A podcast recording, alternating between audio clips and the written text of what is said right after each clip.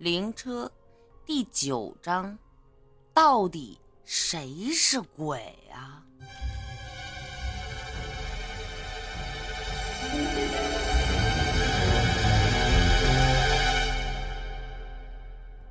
喂，大美女啊，你有空吗？说话的同时啊，葛玉的音容笑貌浮现了在我的脑海里。葛玉呢，笑着说：“嗯。”如果你要是请我吃饭，那我就有空喽。我也笑着说：“行啊，我在鸿门宴等你啊。”鸿门宴呢是市区一家中式的餐厅，饭菜那叫一绝呀，味道很棒，当然价格也不菲。像我这种穷屌丝，从来舍不得去这种地方，但请美女一起吃饭，那就不同了嘛。等葛玉到的时候，我大老远呢。看见她就为之一愣，太美了！上身粉红色的小衬衫，下身包臀小短裙披肩长发随风飞舞，太有女人味儿。葛玉呢，大老远也看到了我，对我微微一笑，直接就走了过来。嗯，还没点菜呀？葛玉坐下来问我。啊。没呢，不知道你喜欢吃什么，等你来点呢。我随口说了一句，葛玉呢脸面一红，低头看向了菜单。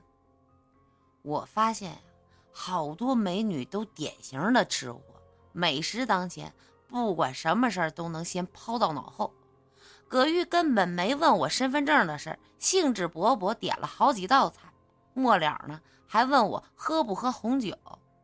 见他这么有情调呢，我也不想扫了他的兴，就让身份证的事儿啊放到一边吧，陪他有吃有聊的。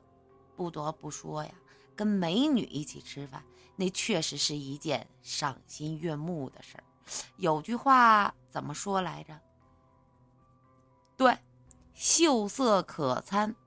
就光看着葛玉，我都觉得自己饱了。吃完了饭呢。我就问：“那个，如果你没什么事儿的话，我请你去看电影，怎么样？”葛玉放下了手中的纸巾，嗔了我一眼，笑着说：“哼，你们男人都这样，先请吃饭，然后请看电影，反正各种的就拖延时间，到了晚上顺理成章去住酒店，对不对呀？”我一愣啊，当时我就傻了。貌似是他让我请吃的饭吧？至于看电影，那我就是随口一说呀。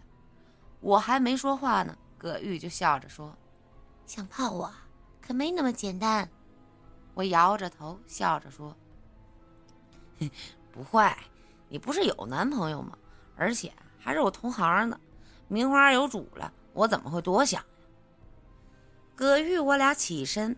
走出了餐厅的时候，他戴上了墨镜，说：“哼，骗你的，我没有男朋友。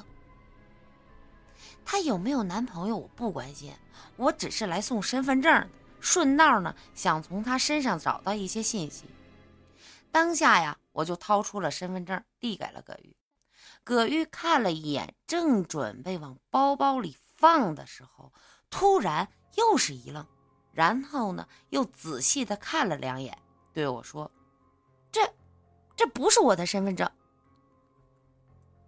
从葛玉的手中接了过来，先看看葛玉，又看看身份证上的照片，这完全就是同一个人嘛，只不过本人更漂亮，所以呢，显得身份证上的照片啊不怎么好看。我说。身份证都这样，很多人身份证上的照片都特难看。那你看看，你看我的啊，本人长得跟周润发似的，结果这身份证上照片长得跟王宝强似的。葛玉并没有被我诙谐的语气逗笑，而是面容严谨的说：“照片是同一个人，上面的信息也都对，但这身份证已经不是我原来的身份证了。”我一愣啊，心想：难不成那西装大叔是个专业办证的？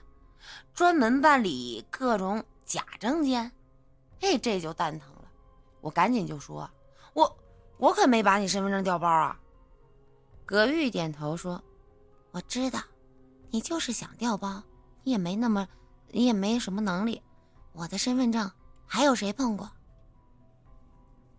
哦，一西装大叔，嗯，四十岁左右吧。我话音刚落，葛玉忽然抬手就把身份证给扔了。我不明所以呀，正准备捡回来，他却说：“别碰，这张身份证被鬼动过了手脚。你遇见的那个西装大叔就是鬼。”什么？我他妈眼珠子瞪着眼珠子，人都快人格分裂了。西装大叔说葛玉是鬼，葛玉说西装大叔是鬼。谁到底说了实话？谁到底在骗我？小时候啊，听村里老人说，鬼在白天是不敢出来的。现在葛玉暴露在阳光之下。两个小时前，我去找西装大叔问他要身份证的时候，他也曾暴露在阳光下。这到底谁真谁假呀？葛玉说：“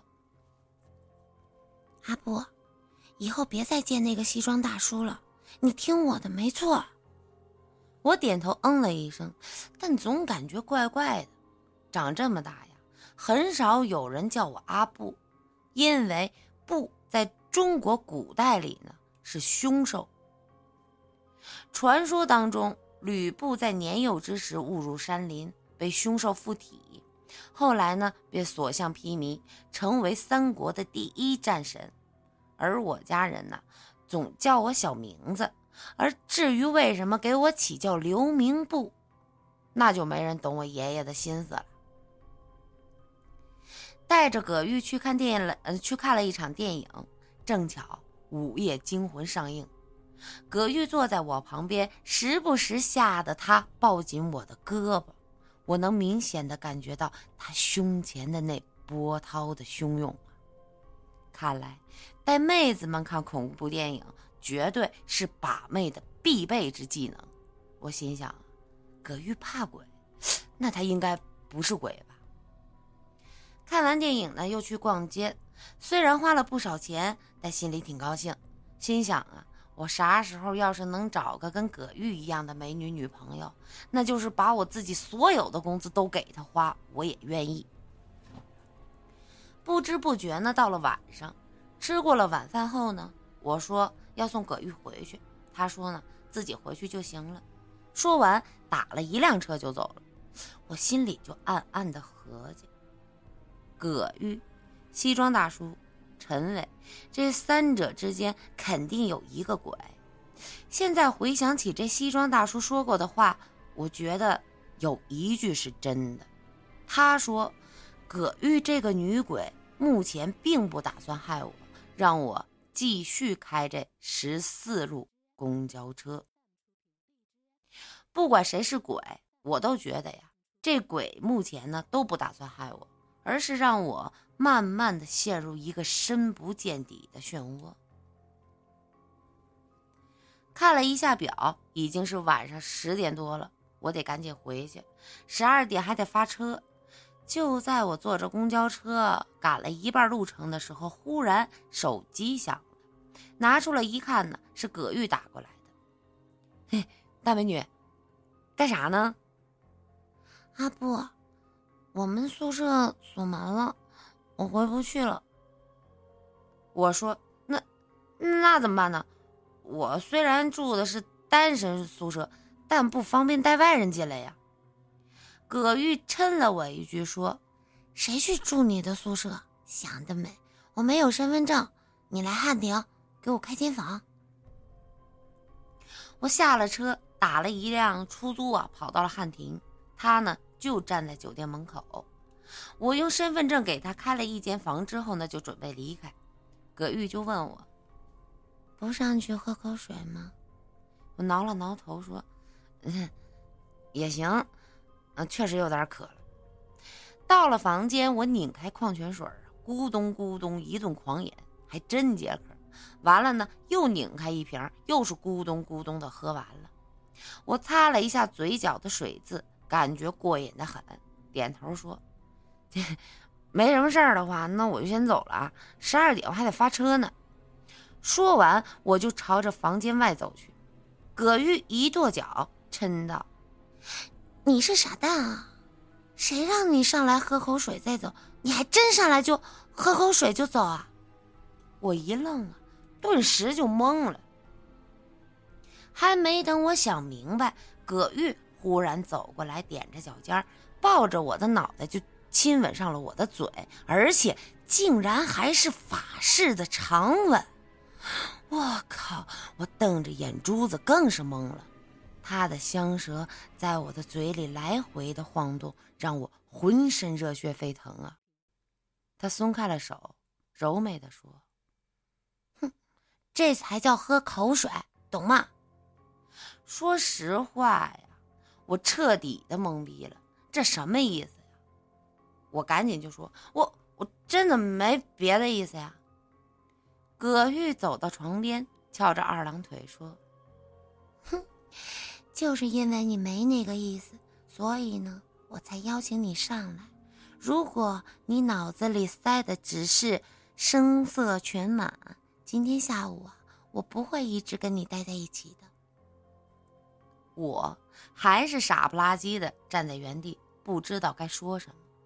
葛玉呢，伸出玉手拍拍床边说：“那。”机会只有一次，你要是愿意呢，现在就上来；你要是不愿意，今晚走出这个门以后，你都不会再有机会了。这都说呀，这幸福来的太突然，我甚至都觉得葛玉在跟我玩仙人跳。我虽然是一个处级小干部，可。我不是一个随便的人呀，但还有一句话叫做“英雄难过美人关”。看到葛玉侧躺在床上，满头的黑发披散在洁白的床单上，黑与白形成了强烈的视觉冲击，也让我举棋不定。你，你是男人吗？葛玉的语气很是挑逗。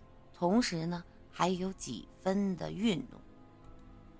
片刻后，我挺直身躯，震声道：“我当然是男人，而且还是血气方刚的纯爷们。”葛玉娇媚一笑，对我勾勾手指，示意让我过去。